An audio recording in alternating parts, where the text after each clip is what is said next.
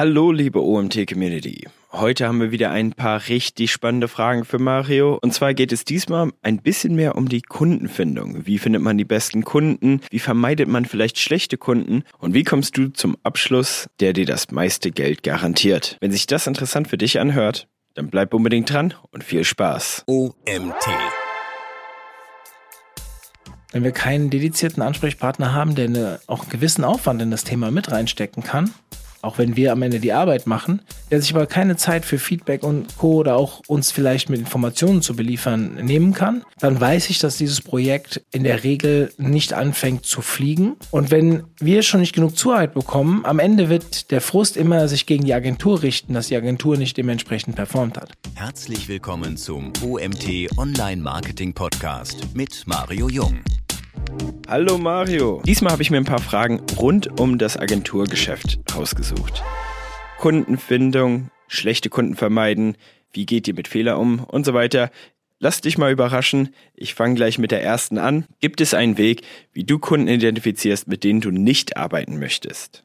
Ja, da gibt's verschiedene Wege natürlich. Also da spielt natürlich ganz viel das Thema Erfahrung mit rein. Wenn man das zehn Jahre lang gemacht hat, dann erkennt man häufig schon direkt in den ersten Sätzen, ob jemand zu jemand passt oder nicht.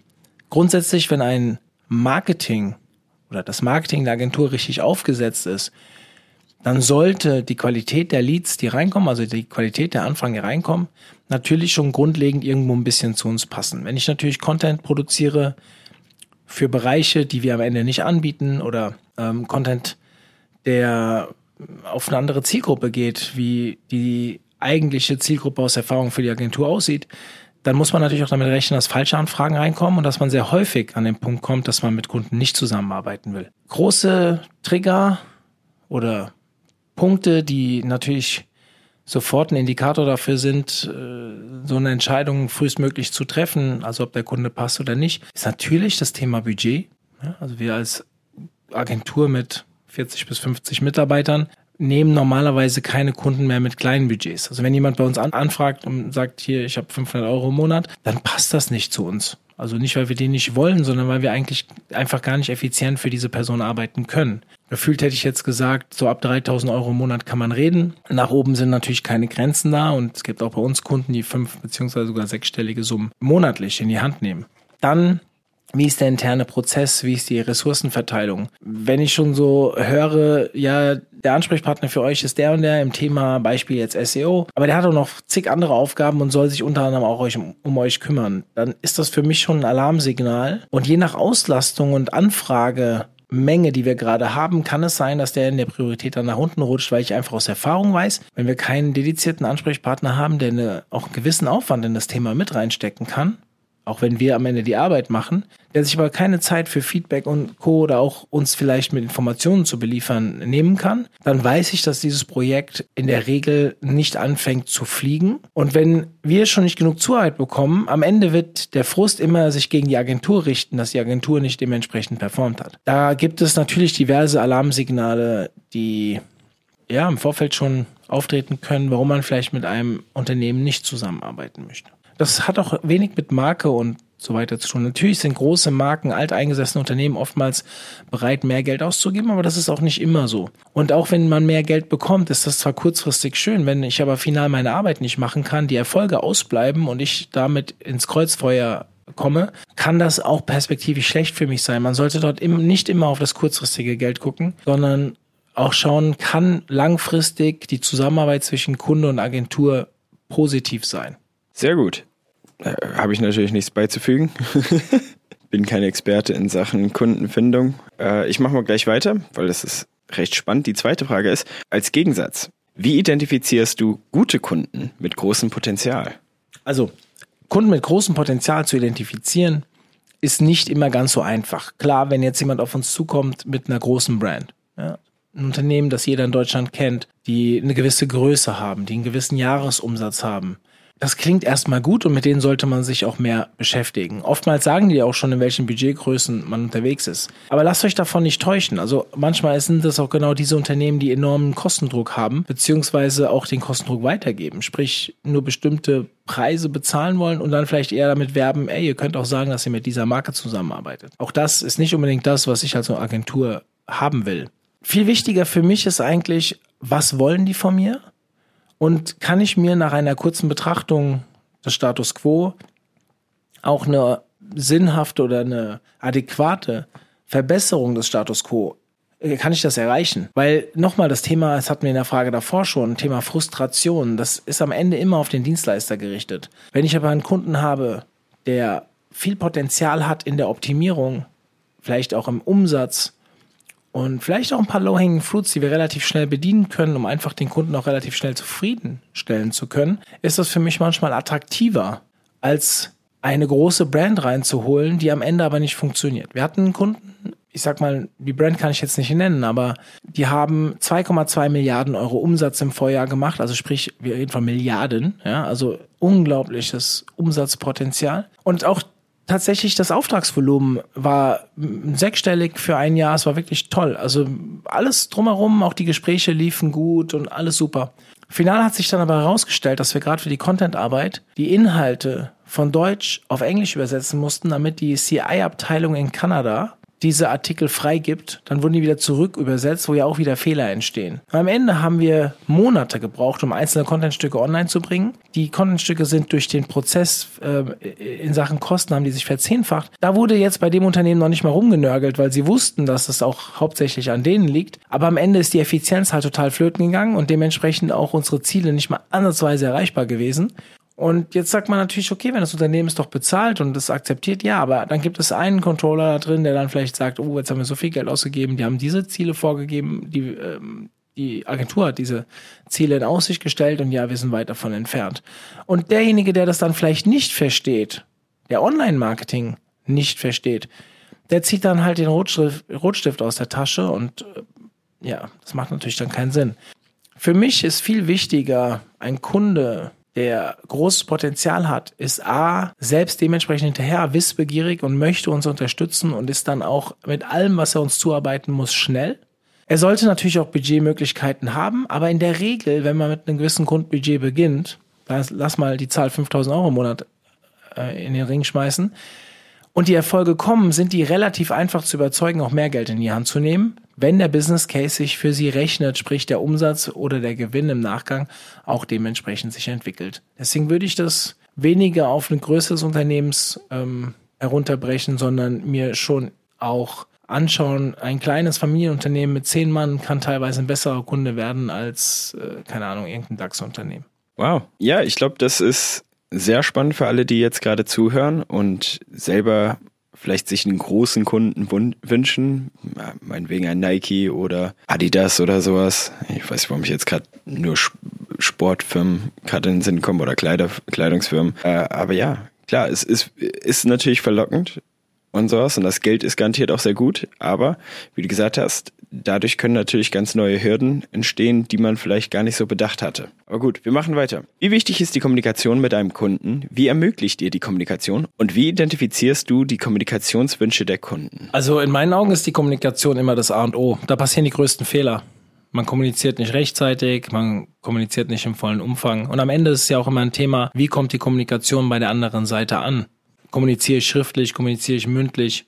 Gibt es viele, viele Punkte, die äh, hier mit reinspielen. Wichtig ist, das mit dem Kunden abzustimmen. Ja, also wie oft will er denn Feedback? Wie oft muss er denn selbst intern Feedback geben? Wie möchte er denn sein Feedback haben? Ja, mache ich einmal im Monat einen Joe Fix telefonisch, einmal die Woche, einmal im Quartal? Inwieweit will er denn schriftliches Feedback haben? Da muss man ja ein bisschen aufpassen oder auch hinterfragen. Wirklich explizit beim Kunden hinterfragen. Man könnte jetzt sagen, ja, wenn der Kunde es doch so will, dann mach's doch einfach so. Nein. Das ist auch Zeitverschwendung, auch im Sinne des Kunden, wenn er sich am Ende das schriftliche Feedback nicht anschaut dann brauche ich es auch nicht zu machen, weil ich am Ende muss ich es ihm in Rechnung stellen. Wenn er dann immer noch sagt, okay, ich will es trotzdem haben, damit ich es irgendwann nachsehen kann, falls ich es mal brauche, okay, dann mache ich das halt. Aber das Thema Kommunikation, das ist nicht nur mit dem Kunden oftmals das Problem, es ist auch innerhalb der Agentur oder auch innerhalb des Kunden oftmals ein Problem. Ich glaube, sogar im privaten Bereich wird jeder schon Kommunikationsprobleme gehabt haben, die zu handfesten Problemen geführt haben. Wir erkennen das immer wieder, dass wenn wir mal einen Kunden verlieren, dass man es sehr häufig, nicht immer, aber sehr häufig auf Kommunikationsprobleme zurückführen kann. Also Kommunikation ist sehr, sehr wichtig in enger Abstimmung mit dem Kunden. Ich glaube, dass auch Kommunikationstraining und Tools, um die Kommunikation zu verbessern, wie ein Projektmanagement-Tool und so weiter, wichtig sind. Und ich glaube, dass wir sogar Guidelines dafür brauchen. Sprich, selbst wenn ich jetzt ein Projektmanagement-Tool nutze, dass genau klar ist, was, wie, in welchem Umfang und wo es kommuniziert werden muss innerhalb des Tools. Ja, und das muss schriftlich festgehalten werden, weil sonst kommen wir wieder dahin, dass einer vielleicht einen Wissensstand hat, den ein anderer nicht hat. Also Kommunikation ist in meinen Augen das A und O, aber das gilt für eigentlich fast das ganze Leben. Ja, kann ich nur zustimmen. Wir machen weiter. Was sind wichtige Fragen, die man am Anfang stellen sollte und was sind ein paar wichtige Parameter, die festgelegt werden müssen? Ich nehme an, du meinst jetzt zwischen Kunde und Agentur. Ja, genau. Das ist total unterschiedlich. Also ich stelle am Anfang natürlich die Fragen, was ist denn eigentlich das Ziel? Also auch das Unternehmensziel. In der Regel ist es immer Umsatz und Gewinn. Aber das kann auch anders sein. Ein Startup will vielleicht einen Exit erreichen. Ja, da ist der Umsatz vielleicht wichtig, aber der Gewinn am Anfang noch gar nicht so. Oder es gibt auch Unternehmen, die ethische Ziele verfolgen. Oder Unternehmen, die Vereine. Ja, Vereine, die keine Gewinnerzielungsabsicht haben. Es gibt unterschiedlichste Herangehensweisen, aber sagen wir mal, ein normales Unternehmen, das mehr Umsatz will und am Ende auch mehr Gewinn, muss man trotzdem schauen, wo kann man final denn helfen? Also man könnte zum Beispiel auch Online-Marketing machen für Kostenreduzierung. Jetzt werden viele denken, wir wollen noch mehr Geld verdienen und so weiter. Nein, aber zum Beispiel, was ist denn mit der Recherche beziehungsweise Aufsetzung eines guten Support Centers? Ja, also welche Fragen müssen wir im Netz platzieren, damit ähm, die Kunden vielleicht nicht mehr so oft anrufen? Sprich, wir weniger Personal im Callcenter brauchen diese Fragen müssen natürlich auch gefunden werden, wenn die jemand sucht, immer passend zu unserer Marke. Ja? Also stellt euch vor, ihr wollt bei der Kün Telekom kündigen und ihr gebt bei Google ein Telekom Kündigung. Dann muss natürlich auch dieser richtige Artikel gefunden werden mit einer guten Erklärung, ähm, am besten mit so einem Stufenplan oder Punkte, Checkliste, was du alles machen musst, was du alles mit abgeben musst, damit der Support oder auch die Abteilung, die sich um die Kündigung kümmert, im Nachgang halt so gut wie keine Arbeit damit haben. Ja, auch das kann man mit Online-Marketing machen, sprich dann die Auffindbarkeit dieser Fragen auch zu optimieren. Ja, bei so Brand Search ist nicht ganz so schwierig, aber per se sollte man das auch mit berücksichtigen. Ist jetzt aber ein Fall, der nicht so oft vorkommt. Am Ende wollen die meisten eigentlich zu uns kommen, um Geschäft zu vergrößern. Ja, dann Fragen, die ich dann sehr gerne stelle, sind, was sind denn eure erfolgreichsten Bereiche, die vielleicht umsatzstärksten beziehungsweise auch gewinnträchtigsten Bereiche? Und da hört es bei den meisten schon auf. Ganz häufig ist der Ansprechpartner fürs Thema SEO oder Marketing gar nicht in Kenntnis gesetzt, welcher Bereich der stärkste ist. Der weiß vielleicht noch, welcher Bereich welche prozentualen Anteil am Gewinn, äh, am Umsatz hat. Aber wie viel Gewinn dahinter steckt, wie hoch die Marge jedes einzelnen Produktes beziehungsweise jeder Dienstleistung ist, da sind die meisten gar nicht abgeholt. Das sind Hausaufgaben, die die tatsächlich dann machen müssen und manchmal gar nicht machen können, weil die Geschäftsführung die auch absichtlich im Dunkeln hält. Das passiert immer wieder. Aber eigentlich muss ich wissen, welchen Bereich wollt ihr pushen, aus welchem Grund, wieso den und nicht andere und dann, damit ich auch weiß, wie ich meine Marketingaktivitäten auf diese zielerfüllenden Maßnahmen beziehungsweise Projekte am besten ausrichten kann. Ich hoffe, ihr konntet mir jetzt folgen. Also es geht im Endeffekt darum, dass man sein Unternehmen auch wirklich gut kennt und dann die Information so rüberspielt, dass wir ja mit dem minimalsten Aufwand den höchsten Ertrag haben. Also nicht, dass wir den minimalsten Aufwand machen wollen. Wir wollen den Aufwand machen, den wir bezahlt bekommen, aber wir wollen für den Aufwand, den wir am Ende für den Kunden leisten, das Maximale rausholen. Und das fällt uns auch leichter, wenn wir wissen, wo vielleicht die Low-Hanging Fruits oder die margenträchtigeren Bereiche sich befinden, damit wir in unserer Optimierung eine Chancen-Risiko-Analyse machen können, ob man den Bereich mit den höchsten Gewinnen angeht, weil dort auch die Wachstumspotenziale dementsprechend sind und man dann in der Summe auch das meiste Geld verdient? Oder sind es vielleicht Bereiche, wo wir viel höhere Suchvoluminas haben, schon relativ gut ranken, jetzt im SEO-Bereich oder wo wir vielleicht schon E-Mails für generiert haben, für E-Mail-Marketing-Bereich, was auch immer? Oder wo die Ads vielleicht nicht so teuer sind? Also man kann es für alle ähm, Bereiche denken, um dann zu entscheiden, ob man vielleicht nicht den lukrativsten Bereich, aber den mit der maximalsten äh, Wachstumsprognose voranbringt, weil dann die Summe aus potenziellen Usern, Conversion Rate und Finalumsatz oder Gewinn dann auch das ertragreichste ist. Also ihr versteht, worauf ich hinaus will, hoffe ich. Man muss genau wissen, okay, wo lohnt es sich denn final am meisten Zeit reinzustecken, damit man den maximalen Output im Verhältnis zu den anderen Potenzialen ähm, am Ende rausbekommt. Ja, also mit anderen Worten eigentlich den größten Hebel. ne? Super, machen gleich weiter. Ab wann ergibt ein Upsell Sinn im Kundengespräch? Upsell für die Agentur macht immer Sinn. Nein, das ist nicht korrekt. Upsell macht immer nur dann Sinn, wenn natürlich auch wieder das Potenzial des Wachstums da ist und keine Frustration gefördert wird. Ja, also man muss auch final mit seiner Arbeit erfolgreich sein, weil sonst sind beide Seiten unzufrieden. Aber grundsätzlich macht Upsell immer dann Sinn, wenn sich der Kunde zum Beispiel auch dafür öffnet. Erstgespräche oft sehr schwierig. Ich will SEO machen. Okay, dann kriege ich dem vielleicht SEO, technische SEO verkauft, vielleicht noch ein bisschen Content. Linkbuilding ist erstmal kein Geld da. Dann merkt er aber, dass die Maßnahmen, die wir getroffen haben, tatsächlich zu mehr Umsatz führen, mehr Traffic und so weiter. Dann kann ich bestimmt auch nochmal das Thema Linkbuilding platzieren. Oder vielleicht können wir jetzt auch sagen, hey, war das mal ein Teil der Gewinne in Ads investieren. Das hängt auch immer davon ab, welcher Kunde schon was macht. Wie ist das Mindset des Kunden? Wie ist das Know-how in dem Bereich zu dem Kunden? Also wie versteht er auch das, was wir tun? Und je nachdem, wenn dann auch Chancen, Risiko, ja, immer zum eingesetzten Budget auch passt, dann macht es auch Sinn, den Kunden mit sowas äh, zu konfrontieren und zu sagen, ey, lass mal über weitere Maßnahmen nachdenken. Aber Vorsicht. Jedes weitere Projekt, das ihr für den Kunden übernehmt, kann mehr Geld bringen, kann aber auch ein Risiko bergen, dass du vielleicht nicht erfolgreich bist und das wieder auf alle anderen Maßnahmen abfärbt. Ja, deswegen wirklich nur machen, wenn das Potenzial dementsprechend groß ist. Es wirklich vielleicht, ich will nicht sagen Low-Brainer ist, aber zumindest einfach umzusetzen ist mit einer, wie gesagt, hohen Gewinnchance, wo ich mir einfach sicher bin, dass ich den Kunden weiterhin zufrieden halte oder noch zufriedener bekomme, weil ich auch definitiv erfolgreich sein werde. Ansonsten macht Upsell für mich erstmal keinen Sinn. Schon gar nicht, wenn ich den Kunden gefährde. Ja, finde ich sehr einleuchtend. Ist eigentlich äh, ein sehr guter Punkt. Nächste Frage. Was ist das Erste, was du machst, wenn ein Interessent dich kontaktiert und sagt, dass er gerne Unterstützung haben möchte? Sei es SEO-Unterstützung oder beim Webshop zum Beispiel.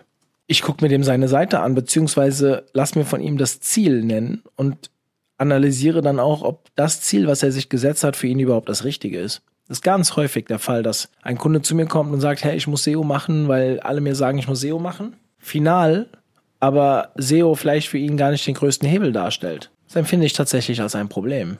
Ähm, aber ja, wenn ich dann konkret eine Maßnahme habe, dann schaue ich mir natürlich die Seite an, versuche die Potenziale zu analysieren, gucke mir auch mal den Wettbewerb an, um am Ende wieder herauszufinden, bin ich denn derjenige, der für ihn der richtige Dienstleister ist und kann ich daraus eine beidseitige Erfolgsgeschichte stricken. Und es kann aber bei jedem Projekt auch ein bisschen anders sein von der Herangehensweise.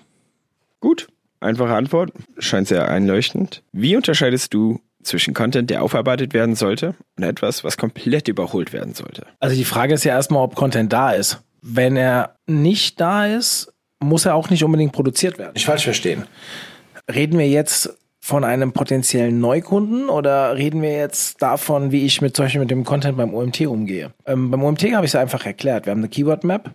Wir gehen, wir haben eine klare SEO-Strategie. Wir werden diese Keywords, wir definieren die vor. Und wenn jemand sich ein Keyword nimmt, weil wir sind ein Gast-Content-Portal, dann muss der Text halt auch auf dieses Keyword ausgelegt sein. Und da haben wir verschiedene Prozesse intern. Und dann nehmen wir natürlich aufgrund dessen, dass wir auch ein Offline-Magazin regelmäßig befeuern müssen mit neuen Inhalten, nehmen wir da natürlich auch immer neuen Inhalt mit auf. Bei einem normalen Unternehmen, dann hängt es wieder davon ab, was für ein Unternehmen das ist. Wenn ich ein Unternehmen bin, das Dienstleistungen darstellt, und ich habe zwei, drei Dienstleistungen, dann muss ich nicht unendlich viel Content produzieren. Ich muss auch nicht unbedingt einen Blog führen oder Magazin führen, wo ich unendlich viele Inhalte zu diesem Thema platziere. Ich mache lieber weniger, aber dafür richtig. Ich konzentriere mich auf vielleicht wenige, wenn es jetzt SEO ist, ja, ein SEO-Ansatz ist, auf wenige Keywörter oder vielleicht noch besser auf wenige Themen, wo ich dann aber die Nummer eins im Netz werden will, weil ich einfach alles dazu darstellen kann. Ja, sei es in einem Magazin, sei es, weil ich äh, die unterschiedlichen Suchintentionen, die unterschiedlichen Facetten eines Themas auch bediene. Dann kann es auch sein, dass ich äh, gar nicht so viel Content brauche und wenn ich dann am Ende vielleicht 30 bis 50 Contentstücke gebaut habe, das ist jetzt nur ein Beispiel, ja, es kann auch weniger oder mehr sein, ist die Frage, wie sind denn meine Ressourcen, diese Assets, also diese Contentstücke auch immer weiter zu verbessern, also Thema Content-Veredelung. Und dann würde ich nicht von komplett Komplettüberholung sprechen. So partieller Weiterentwicklung heißt für mich eine konstante Weiterentwicklung, Verbesserung des einzelnen Dokumentes. Wenn natürlich ein Kunde neu dazukommt und schon ganz viel Content hat und da einfach viel schlecht gelaufen ist, dann muss ich natürlich schauen, okay, welche dieser Inhalte ranken denn schon auf adäquaten Positionen. Ich bin jetzt wieder bei dem SEO-Ansatz, gell? Wir müssen nicht immer nur über SEO nachdenken. Aber da kann man es, glaube ich, ganz gut dran erklären. Und welcher Content produziert überhaupt gar keine, gar keinen Traffic, Besucher, wie auch immer. Und die kann ich ja emotionslos einfach rausfeuern. Bevor ich es aber rausfeuer, treffe ich die Entscheidung, brauche ich es überhaupt nicht, weil das Thema auch mir überhaupt nicht den Wunschkunden bringen würde mit der Suchintention, die es theoretisch ähm, abdeckt. Oder ist das ein Thema, was ein sehr hohes Potenzial für mich bietet, aber der Content ist einfach scheiße, dann rede ich natürlich über eine Generalüberholung. Vielleicht auch nicht nur Überholung, sondern Neuschreibung Ja. nach muss man wirklich Fall für Fall entscheiden. Und eine pauschale Aussage zu treffen, ist hier meiner Meinung nach relativ schwierig. Aber wenn Content nicht rankt, dann muss er überholt werden oder er kann gelöscht werden. Weil nicht rankender Inhalt kann halt auch einfach Ballast sein. Ja, wir wollen keine semi-coolen Sachen auf der Webseite haben. Wir wollen geile Sachen auf der Webseite haben. Und das sollte auch der Anspruch jedes Unternehmens sein, dass man wirklich gut bis eher sogar sehr gute Inhalte hat, die fachlich 1A sind und kompetent wirken, dass ich einen gewissen Expertenstatus suggerieren kann, um dann final auch den Wunschkunden zu überzeugen, bei uns anzufragen. Ne? Ja, okay. Äh, sehr gute Antwort. Würde ich sagen, machen wir einfach gleich weiter. Und zwar, wie geht die ReachX mit Fehlern um? Beziehungsweise hast du vielleicht eine Geschichte oder zwei von Vorfällen? Und wie seid ihr damit umgegangen? Wie wir bei der ReachX mit Fehlern umgehen? Um ehrlich zu sein, weiß ich es teilweise aktuell gar nicht. Aber ich glaube, eine gute Fehlerkultur gehört überall mit rein. Vor allem auch Fehlerkultur gegenüber den Mitarbeitern. Jeder kann Fehler machen. Die Frage ist immer, wie oft er den Fehler macht. Also ich, ich sage immer so gerne, ein Fehler ist kein Fehler, solange man ihn nicht zweimal macht. Die Frage ist, wie lernen wir daraus? Wie gehen wir damit um? Du stellst ja genau die Frage. Ja, man muss es aufarbeiten. Aber das ist nicht nur im Agenturbusiness so, das sollte im ganzen Leben so sein, ne? dass man sagt, okay, warte mal, ich habe hier einen Fehler realisiert, mir wurde ein Fehler aufgezeigt und dann muss ich natürlich über die Ursache nachdenken. Wieso ist dieser Fehler gemacht worden? Wenn ich die Ursache kenne, dann beschäftige ich mich natürlich auch damit, wie ich diese Ursache vielleicht ähm, ja, positiv überarbeiten kann, beziehungsweise dafür sorgen kann, dass es halt nicht nochmal passiert. Ähm, Im Agenturgeschäft ist es sehr häufig die Kommunikation. Das hatten wir ja vorhin schon mal in den Fragen. Kommunikation, am Ende sitzen zwei unterschiedliche Personen da. Der eine nimmt das so wahr, der andere nimmt das so wahr. Da kann manchmal das beste Kommunikationstraining nicht helfen, aber ich kann zumindest die Wahrscheinlichkeit von Kommunikationsproblemen reduzieren, indem ich Prozesse aufsetze, wie die Kommunikation vielleicht von Anfang an strukturiert wird mit einem gewissen Kunden, wie der Kunde es auch haben will, beziehungsweise wann und wie und wo und was am Ende kommuniziert wird. Weitere Probleme ist natürlich eine qualitative Thematik, dass ein Mitarbeiter vielleicht nicht qualitativ stark genug ist, um etwas umzusetzen. Das findet man aber relativ schnell heraus, weil man auch gerade wenn ein Kunde geht und sauer ist, vielleicht auch dir das Feedback gibt, warum er geht. Und wenn da rauskommt, dass ein Mitarbeiter nicht fachlich stark genug ist und sein Teamlead oder wir selbst als Geschäftsführung das noch nicht selbst entdeckt haben, dann müssen wir natürlich dann mit Schulungen darauf reagieren. Und wenn die Person motiviert ist, dann kann man solche Fehler sicherlich dauerhaft auch sehr gut ähm, ja, ausmerzen. Also der Kunde kommt dann wahrscheinlich nicht zurück, aber man muss ja nicht dann noch einen weiteren Kunden deswegen verlieren. Ja, vielleicht auch überlegen, habe ich die richtige Person ans richtige Projekt zugeteilt? Wie kann ich da die Prozesse verbessern, damit diese Fehler weniger passieren? Also wichtig ist, Fehlerkultur, die muss immer fair sein. Ja, man muss sich aber auch hart damit beschäftigen und dann auch klare Konsequenzen daraus ziehen. Aber dann denke ich, ähm, ja, und so glaube ich, gehen wir auch bei der ReachX damit um. Okay, sehr cool. Super interessante Antwort auf jeden Fall, super spannend. Mit Fehlerkultur umgehen ist wirklich wichtig. Also wirklich für jeden. Mir gefällt die Idee von ein Fehler ist kein Fehler, solange er nicht zweimal passiert. Das ist, glaube ich, eine gute Philosophie. Mein alter Chef hat auch immer gern gesagt, du kannst jeden Fehler einmal machen, aber leider nur einmal. Geht in ähnliche Richtung, wobei bei ihm hört sich das alles immer so ein bisschen böse an. Naja, äh, wie wichtig ist es für eine Agentur wie ReachX, gute Beziehungen zu anderen Agenturen zu haben? Oder ist es vielleicht nicht notwendig für euch, gute Beziehungen zu anderen Agenturen zu haben? Also ich kann jetzt natürlich nur für die ReachX sprechen, ja? aber für uns ist das ein sehr, sehr wichtiger Punkt. Wir haben, ich würde jetzt mal sagen, drei Agenturen, mit denen wir uns sehr viel austauschen. Da ist eine Kölner Agentur dabei, weil da es privat auch sehr gut passt, mit der wir uns sehr, sehr eng austauschen, auch wirklich in die Details reingehen und auch ziemlich äh, nackt machen, aber genauso auch umgekehrt. Und warum machen wir das? Eigentlich sind wir genau eine gleiche Agentur wie die auch und wir sitzen uns bestimmt auch das eine oder andere Mal im Pitch gegenüber. Aber final verliere ich lieber kurzfristig mal einen Pitch gegen diese Agentur, weil ich ihr einen Tipp zu viel gegeben habe, aber langfristig gewinne ich ja dadurch, weil ich mich durch das Know-how dieser Agentur auf ein anderes Level heben kann. Ja, wir bewegen uns beide auf dem Level, aber am Ende grenzen wir uns trotzdem von anderen Agenturen ab, die diese Erfahrung selbst sammeln müssen. der, das, das ist einer der Gründe, warum ich den Agency Day damals gegründet habe. Also, by the way, ich glaube, ähm, äh, Agency Day, wer es noch nicht mitbekommen hat, ein Agenturinhaber hier ist, äh, solltet ihr vorbeikommen. Ich habe den damals gegründet, weil ich mehr Austausch mit Agenturen haben wollte. Es gab so ein paar Feedback Runden für Agenturen, in die ich aber aus irgendwelchen Gründen entweder zeitlich nicht gepasst oder man wollte mich nicht dabei haben oder wie auch immer. Und irgendwann habe ich für mich entschieden, warte mal, ich baue mir selbst sowas auf. Im OMT natürlich auch die richtige Plattform dafür und haben den Agency Day gegründet, wo dann über 100 Agenturen jetzt quasi zusammenkommen und man sich in Diskussionsrunden darüber austauscht. Und klar, das Ziel ist es, Wachstumsschmerzen oder überhaupt Unternehmerschmerzen nicht zu verspüren, zu verkleinern, ja, zu bekämpfen, wie auch immer, damit die ganze Branche besser wird. Also, ja, hier haben wir ja nicht nur eins, äh, also eine Person gegen eine andere Person, die sich hier austauscht, sondern eine Person gibt sein Feedback an viele Personen. Und ja, auch hier kann es natürlich passieren, dass wir kurzfristig auch mal Nachteile dadurch bekommen. Aber wenn wir uns dafür öffnen, das Mindset setzen, ja, wir sind irgendwo Wettbewerber, aber lasst uns doch die Branche zusammen verbessern, dann glaube ich, dass wir langfristig alle davon profitieren werden. Dass dann exogene Faktoren wie Corona und so weiter ein Treibstoff für unsere Branche sind, das steht nur am anderen Blatt Papier.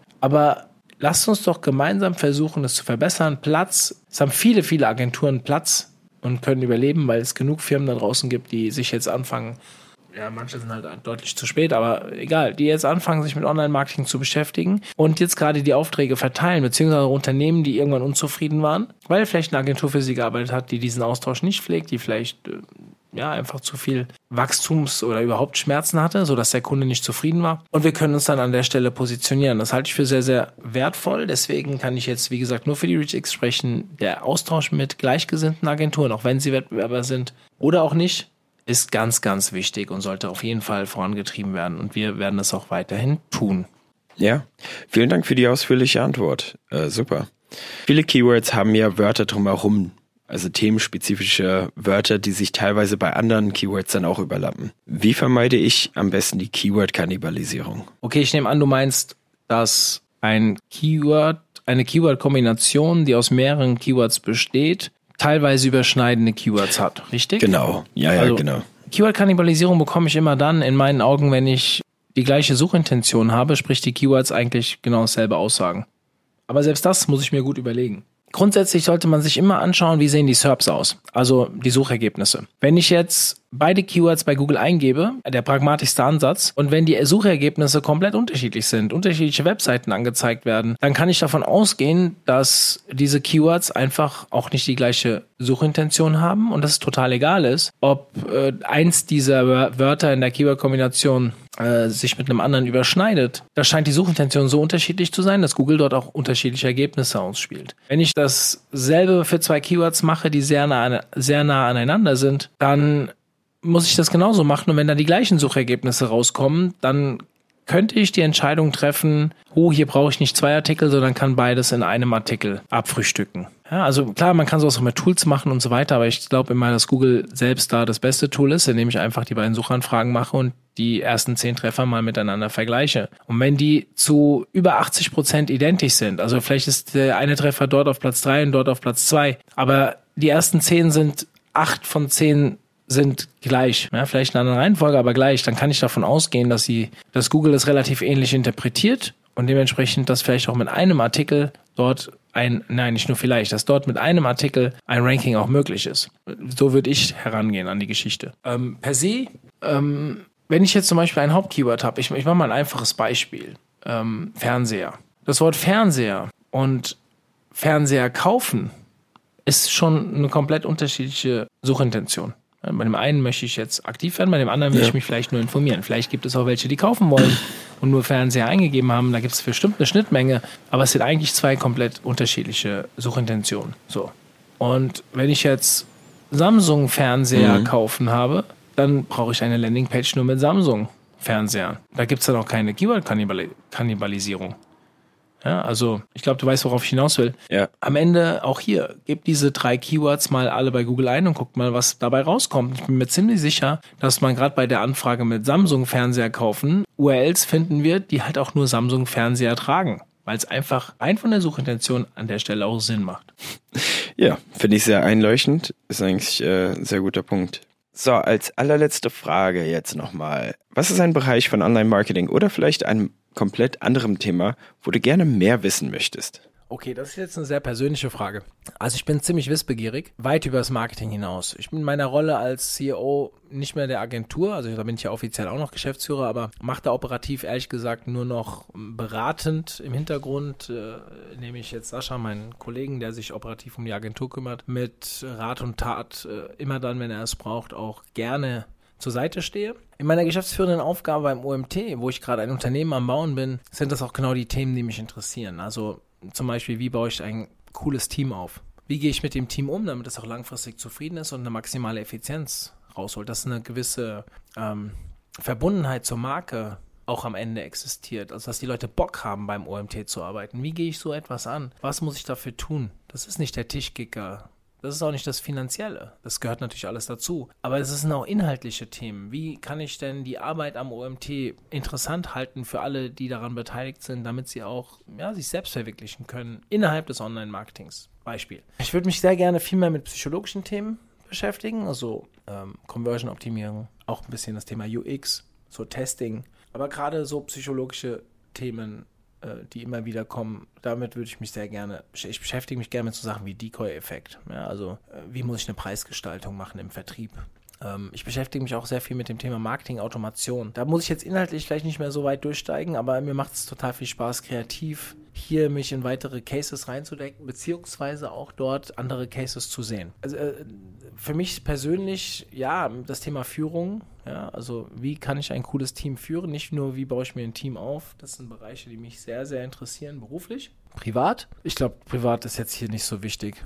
Früher war es der Fußball, jetzt aktuell, mh, hm, ja, auch hier Thema Führung. Ja, wie kann ich meine Kinder so erziehen, dass ähm, sie ein möglichst schönes, aber auch erfolgreiches Leben haben. Wobei Erfolg natürlich nicht darin, äh, meiner Meinung nach, da, da, damit gezeigt ist, äh, ob die jetzt viel verdienen in ihrem Leben oder super gut in der Schule werden. Nein, Erfolg ist für mich ein Leben so zu führen, wie jeder einzelne, also jedes meiner Kinder es gerne äh, führen würde, um am Ende auch glücklich zu sein. Aber wie kann ich diese Rahmenbedingungen schaffen? Das, da sind viele Punkte, die auch für mich als Unternehmen wichtig sind. Ich sehe jetzt die Familie nicht als Unternehmen, nicht falsch verstehen, aber nichtsdestotrotz haben wir jetzt drei Kinder, die natürlich final auch ähm, erzogen werden müssen, die an ihr Leben herangeführt werden müssen. Und am Ende ist es im Unternehmen ja nicht viel anders, nur dass man halt unterschiedliche ähm, Stati hat in den Unter äh, bei den Mitarbeitern. Deswegen setze ich gerne diese Parallele, aber tatsächlich ist es nicht ganz so einfach. Aber sonst, mh, hm, privat, ja, keine Ahnung. Es gibt so viele Dinge, die ich noch gerne machen würde, aber wo keine Zeit für ist. Ähm, im Bereich Online-Marketing tatsächlich interessiert mich das Thema Webanalyse noch sehr. Fehlt mir aber auch die Zeit, auch das Thema so ansatzweise leichte Programmierung und so Themen würde ich gerne viel mehr verstehen. Aber am Ende wäre es auch nicht so, so nützlich für mich, weil wir haben ja Mitarbeiter intern, die sich gut damit auskennen und theoretisch kann ich die auch um Rat fragen. Perfekt. Dann sind wir jetzt beim Ende. Vielen Dank für deine Zeit, Mario. Ich bin mir sicher, dass die Zuhörer einiges gelernt haben heute wieder. Bis zum nächsten Mal, wenn ihr wieder meine schöne Stimme hört. Macht's gut. Ja, und zum Abschluss der heutigen Folge nochmal der Hinweis auf den OMT. Denkt dran, es sind nur noch wenige Tage. Ja, am 7. Oktober treffen wir uns in Mainz, werden eine phänomenal gute Veranstaltung haben. Die Agenda ist auch seit jetzt ein paar Wochen online. Wir haben echt ein cooles Programm wieder für euch ausgearbeitet, beziehungsweise ihr habt es ja ausgearbeitet, ihr habt es ja gewählt. Deswegen kommt vorbei, omt.de slash Konferenz, bucht euch ein Ticket und nehmt euch Zeit mit. Ja, am Ende, auch wenn es Freitag ist, auch am Ende haben wir mit der Website-Klinik ein geiles Format und ja, wir feiern auch im Nachgang noch ein bisschen. Also nehmt euch die Zeit mit, denkt dran, die richtig guten Austauschmöglichkeiten bzw. auch Geschäfte macht man meistens nach so einer Veranstaltung, dann wenn es lockerer wird, als während so einer Veranstaltung. Kommt vorbei, bringt Zeit mit und ich würde mich sehr auf euch freuen. Bis dahin, euer Mario.